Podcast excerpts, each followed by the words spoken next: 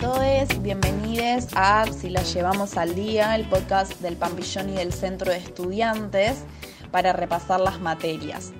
Mi nombre es Sol y hoy vamos a seguir eh, desarrollando la teoría sociriana.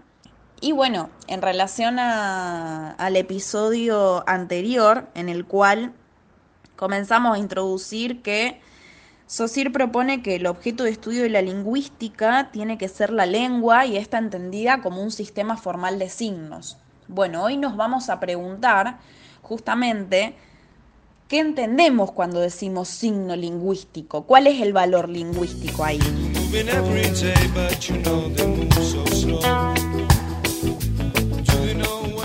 Y en esta pregunta de cuál es la naturaleza del signo lingüístico, no solamente la tenemos que contestar y entender desde el aporte literal teórico que hace Saussure aquí, sino que detrás de esto hay una crítica a la concepción de la lengua preso-siriana que la consideraba como una lista de términos que relacionan las cosas con la realidad, como una simple lista de palabras, como si fueran etiquetas y la cosa se termina ahí.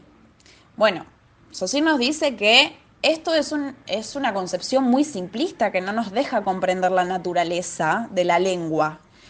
Y él tiene cuatro argumentos, digamos, por los cuales no se puede considerar a la lengua como una nomenclatura. Primero, porque esta afirmación de la lengua como nomenclatura no nos dice cuál es la naturaleza de esas unidades. Eh, si se trata de sonidos, si se trata de ideas o de qué estamos hablando. Segundo, porque se supone que las ideas, o sea, los conceptos, lo que significa cada palabra, son preexistentes a la construcción de las unidades lingüísticas. Y tercero, nos dice que esas unidades, por lo tanto, el sistema de la lengua, está compuesto por ideas y sonidos. Y lo que Saussure nos propone es poder encontrar la conexión entre un sonido y un significado. Y como última y cuarta razón, Saussure nos dice que lo que el signo lingüístico une no es una cosa y un nombre, sino un concepto y una imagen acústica. Y esto es muy importante, porque acá lo que nos está diciendo es justamente que la lengua no une una cosa y un nombre, sino que la lengua es comparable a una hoja de papel. El pensamiento en el anverso y el sonido en el reverso. ¿Qué significa? Que no se puede cortar el anverso sin cortar al mismo tiempo el reverso. Igualmente, en la lengua no se puede aislar el sonido del pensamiento ni el pensamiento del sonido.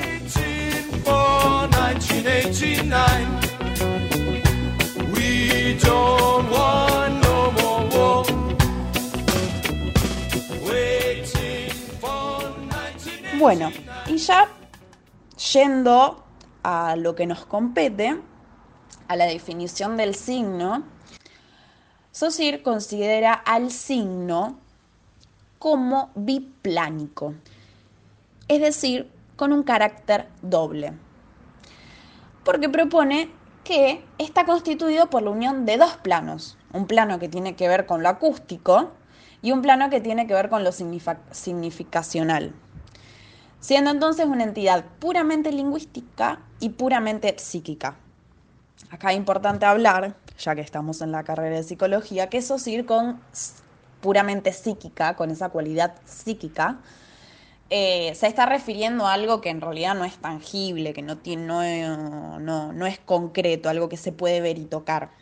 Y bueno, él en una primera instancia propone denominar a estos dos planos como concepto e imagen acústica, pero en el capítulo de la naturaleza del signo lingüístico los cambia por significado y significante, que, bueno, son dos palabras que vamos a encontrar muchísimo a lo largo de la carrera. Pero bueno, acá nos preguntamos cuál es la relación que existe entre estos dos planos, es decir, entre el significante y el significado. ¿Cuál es su relación ¿Y qué es lo que constituye ahí el principio fundante de la, teoría sociriana?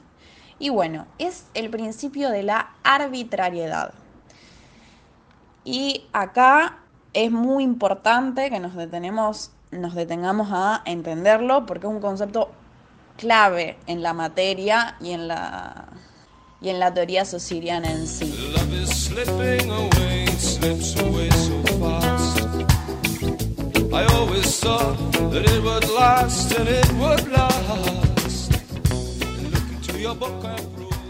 El autor considera que la lengua trabaja de forma intermediaria entre dos masas amorfas.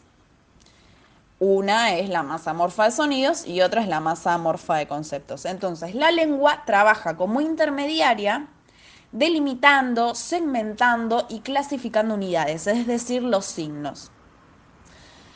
Entonces, las distintas lenguas actúan como máquinas que recortan y clasifican los dos planos. Y estos cortes producen como resultado los significados de los signos lingüísticos y los significantes. Pero, ¿por qué se dice que estos cortes son arbitrarios? Bueno, acá es más fácil explicarlo desde un ejemplo. Cuando nosotros hablamos, ahora que yo estoy hablando, pronunciamos todo el tiempo sonidos, casi una cantidad infinita de sonidos. Pero entonces, ¿cómo entendemos lo que decimos? ¿Cuáles son los sonidos que percibimos como diferentes?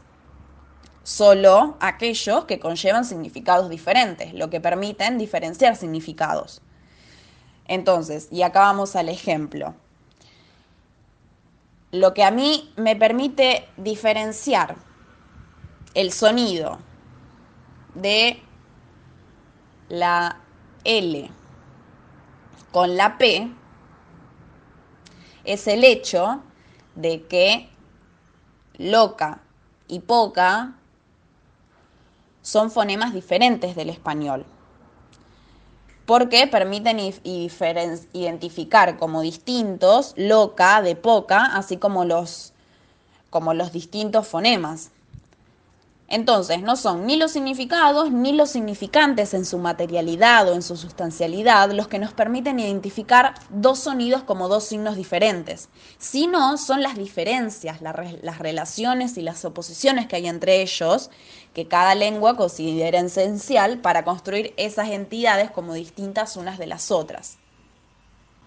Pero Saussure señala además que también de manera arbitraria cada lengua une un determinado significado con una sucesión de sonidos determinada para construir un signo.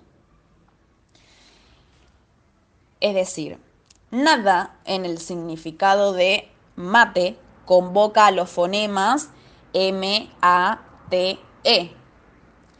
Es por esto, justamente, que la lengua es forma y no sustancia. Forma, porque lo que determina el funcionamiento de los signos en el sistema no son los fonemas o los conceptos en sí mismos, individuales, sino son características formales.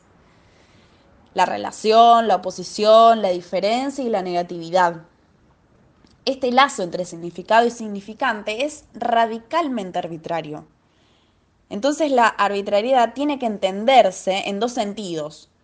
Porque por un lado expresa esa falta de razones lógicas, naturales, o como querramos llamarle, para determinar las raíces de la relación entre una sustancia acústica y una sustancia semántica. Y por el otro, significa que las distinciones de la lengua son independientes de las características de la sustancia semántica y de la sustancia acústica en la que se introducen estas distinciones.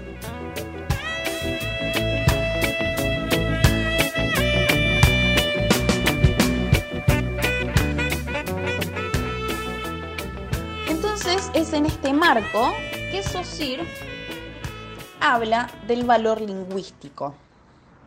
El valor de un signo se determina dentro de un sistema por oposición, diferencia, relación y negatividad. Repetí esto muchas veces, pero es muy importante que quede ahí bien grabado. Porque una cosa es considerar a un signo aisladamente justamente como proponían los lingüistas presos sirianos, como la unión entre un significante y un significado, y una muy distinta es considerarlo en su relación con los otros signos que forman parte del sistema de la lengua. Entonces, en sí mismo, un signo es portador de una significación, eh, en tanto es la unión de un significante con un significado, ya que vehiculiza una significación. Por ejemplo, la unión de un concepto como padre a la imagen acústica P, A, D, R, E simboliza la significación, pero si queremos expresar el hecho lingüístico en su esencia y en su amplitud, es necesario considerar al signo como parte integrante de un sistema y no aisladamente. Entonces, el signo padre se encuentra, encuentra su significado, por ejemplo, porque se opone a hija, a sobrina, a madre, a tío, a tía, etc. Se relaciona con ellos, ya que forman todos parte del sistema de parentescos, porque se diferencia de ellos en tanto tienen significados diferentes y porque se define por su negatividad. Padre no es ni madre, ni hija, ni sobrine, ni tía, ni, ni, nada. Es decir, que se define por lo que nosotros, los otros no son. Entonces, y ya para ir cerrando, el valor de una unidad lingüística está determinado, limitado, precisado por el de las otras entidades del sistema. Es decir, tibio no es lo mismo que frío ni lo mismo que caliente. Entonces el valor emana del sistema e implica la presencia concreta del sistema en cada uno de sus elementos. Así que, bueno, hasta aquí llegamos por hoy. Cualquier cosa nos escriben a, nuestro Instagram, arroba por cualquier duda, pregunta o comentario. Gracias por escucharnos, nos vemos en la próxima.